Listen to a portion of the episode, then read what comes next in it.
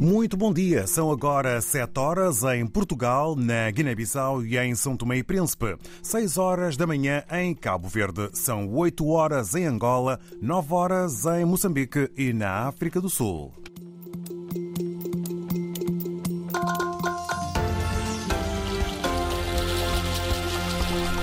Agora os temas em foco neste noticiário. Centenas que continuam a fugir, milhares, largos milhares abrigados em campos ou em casas de familiares e amigos. Neste jornal vamos a Cabo Delgado ouvir relatos de quem arranja espaço e dá amparo. A Comissão Política da Frelimo apela ao envolvimento e colaboração de todos na luta contra a violência extrema, isto depois da reunião em que marcou o encontro do Comitê Central para o início início de abril. Na Guiné-Bissau, Brahima Camará diz que alguém quer matá-lo. TACV regressa aos voos domésticos em Cabo Verde com um avião da Air Senegal e em Portugal quase um em cada dez alunos do ensino básico e secundário são estrangeiros.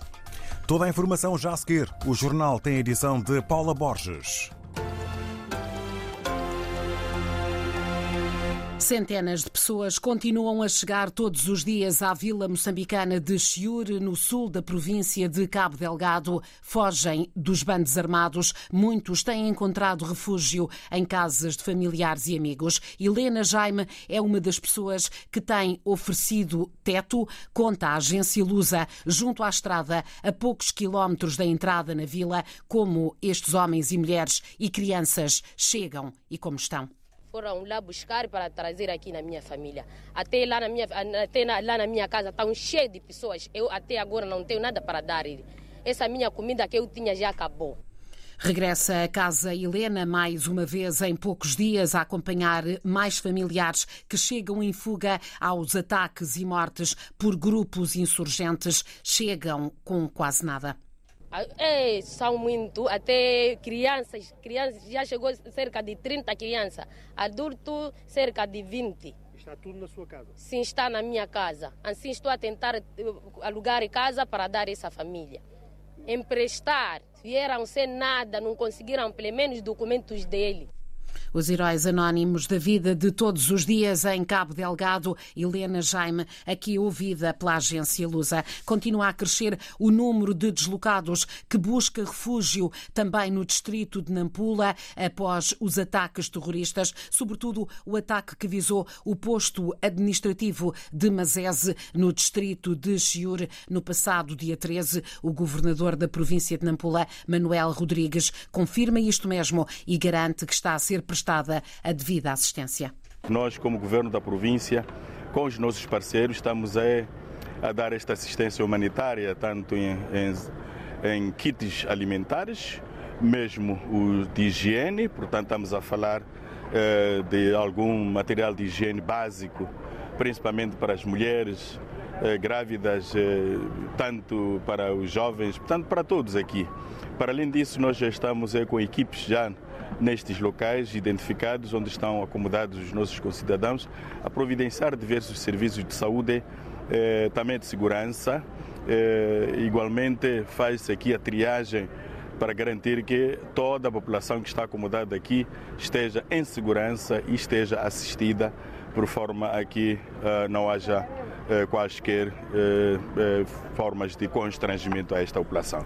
Até ao momento estão contabilizados pouco mais de 33 mil pessoas deslocadas no distrito de Herati e apela-se a uma maior vigilância agudizarmos a vigilância aqui no distrito de Herati, principalmente nestes centros, para que não haja infiltrados, para que não haja eh, eh, alguma situação de oportunistas que possam eh, efetivamente estar aqui com esta nossa população eh, a criar algum pânico. O distrito do Herado começou a receber os primeiros grupos de concidadãos a fugirem à ação terrorista.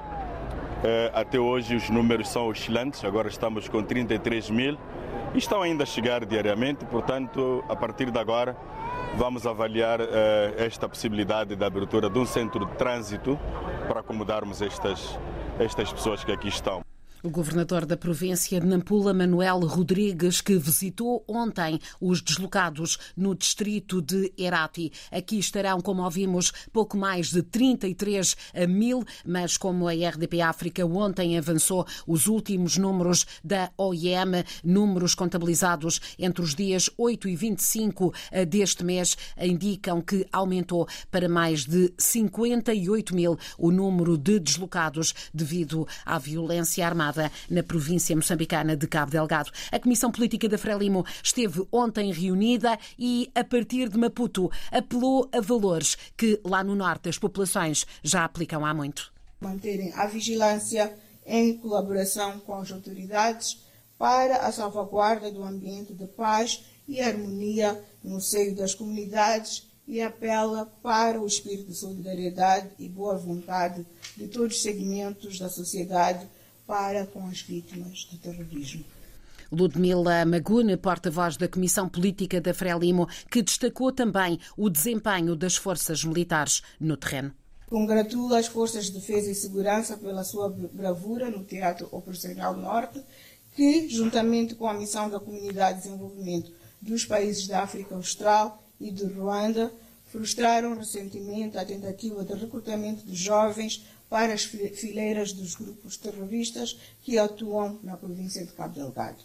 A Comissão Política encoraja as forças de defesa e segurança a continuarem firmes na defesa da pátria e no combate cerrado ao terrorismo Declarações de Ludmila Maguna, ela é a porta-voz da Frelimo, também da Comissão Política do partido, eh, que esteve reunida na última noite em Maputo. Eh, marcou então esta eh, Comissão Política a reunião do Comitê Central da organização para os próximos dias 5 e 6 de abril, um tema que vamos desenvolver ao longo dos próximos noticiários. Na Guiné-Bissau, essa denúncia de Brahma Camará, o coordenador nacional do Madame G15, a segunda maior força política do país, veio ontem denunciar uma alegada estratégia para o matar. Não mencionou os alegados autores. Foi após o encontro com o ministro do Interior, a quem Brahma Camará foi apresentar o protesto do partido face ao que considera serem perseguições contra militantes e dirigentes. Na Guiné-Bissau, os jornalistas eh, guineenses realizaram ontem de manhã uma vigília na casa dos Direitos em sinal de solidariedade para com os jornalistas na faixa de Gaza. Reportagem de Fátima de Chamá Camará. Durante a vigília, os jornalistas guineenses exibiram cartazes com palavras da ordem, que passo a citar: paz em Gaza, segurança para os jornalistas, basta a guerra, protegem os jornalistas. Em declarações à imprensa, a presidente do Sindicato dos Jornalistas da Guiné-Bissau, Indira Correia Baldé, disse que, apesar da distância, os jornalistas guineenses continuam solidários e apreensivos à situação em que se vive os profissionais da comunicação social no Médio Oriente.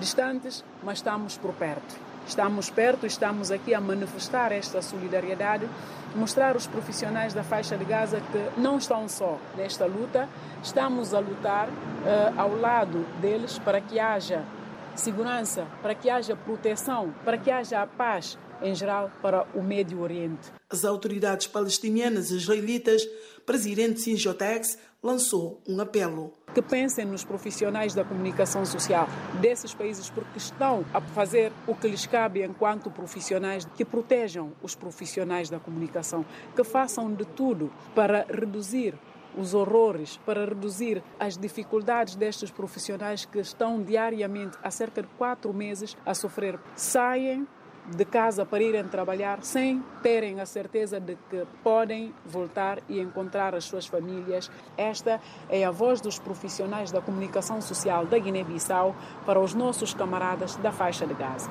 Shalom para o Médio Oriente. Sindicato dos Jornalistas da Guiné-Bissau preocupado com a situação complicada em que se encontram os profissionais de comunicação social na faixa de Gaza. Uma iniciativa do Sindicato de Jornalistas e Técnicos da Comunicação Social de Guiné-Bissau em resposta ao apelo da Federação Internacional de Jornalistas. Um, pedem também, uh, como tantos outros no mundo, o fim da guerra e a proteção aos jornalistas no Médio Oriente. Ontem, no vizinho Senegal, no primeiro de dois dias do Diálogo Nacional, que não contou com a participação dos principais partidos da oposição, o presidente Macky Sall anunciou um projeto de lei de amnistia para atos cometidos durante a agitação político-social eh, nos últimos três anos no país. O Senegal que vive uma crise em torno do adiamento das presidenciais. João Costa Dias. Sal quer, com esta iniciativa, denominada de Diálogo Nacional, tentar chegar a um acordo sobre uma nova data para a eleição presidencial, mas as probabilidades de que estas consultas conduzam ao desejado apaziguamento são incertas. Os principais protagonistas políticos, incluindo 17 dos 19 candidatos aprovados em janeiro pelo Conselho Constitucional, pautaram-se pela ausência do encontro. Uma ampla frente política e social exige que o presidente organize as eleições presidenciais sem outras condições antes de 2 de abril.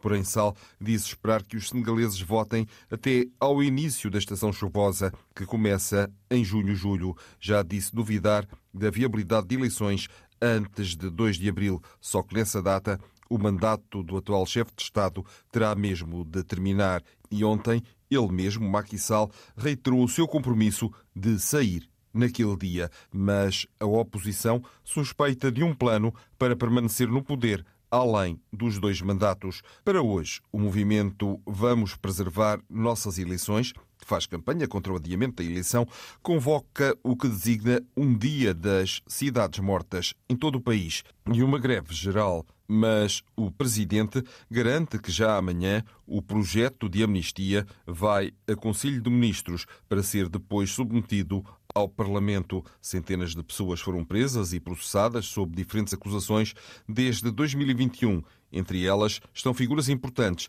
incluindo o seu principal opositor, Usman Sonko e o seu vice, Jumai No campo político do presidente Macky Sall, há quem se oponha a uma lei da amnistia, alegam que poderia apagar os atos graves dos manifestantes. Na oposição, o receio de que isentasse esta lei os responsáveis governamentais ou de segurança pelas mortes de numerosos cidadãos. A TACV Cabo Verde Airlines deverá retomar nas próximas horas as ligações domésticas com um avião ATR-72 600 alugado à Air Senegal. Foi isso que anunciou em conferência de imprensa o ministro do Turismo e dos Transportes. Em Portugal, eh, quase 100 mil alunos estrangeiros frequentavam as escolas do país no ano letivo 2021-2022. É uma das conclusões de um relatório do Conselho Nacional de Educação, hoje divulgado. Jornalista Rita Fernandes. O relatório diz que é preciso soluções urgentes. As equipas das escolas estão envelhecidas. Professores, educadores de infância ou assistentes operacionais, especialmente no ensino básico e secundário. É no Algarve e nas ilhas que há menos professores. O Conselho Nacional de Educação, que escreveu o relatório, considera essencial tornar as carreiras na educação mais atrativas. Pede também mais atenção aos problemas dos alunos. Eles têm cada vez mais dificuldade em resolver os problemas mais complexos, como raciocinar, criar ou lidar com conceitos abstratos. Isto em praticamente todas as disciplinas, mas mais flagrante em História e Geografia do oitavo ano e Matemática e Ciências do quinto ano. É um retrato do ensino em Portugal, onde se destaca, como ouvimos, que a falta de professores é um dos maiores problemas. Os quatro maiores bancos privados em Portugal somaram mais de 3.100 milhões de euros de lucros no ano passado. É um aumento de quase 82% em comparação com o ano anterior. E fica assim concluído o jornal a esta hora, 7 e 14 em Portugal, Guiné-Bissau e São Tomé e Príncipe, edição com Paula Borges. Informações em permanência em rdpafrica.rtp.pt.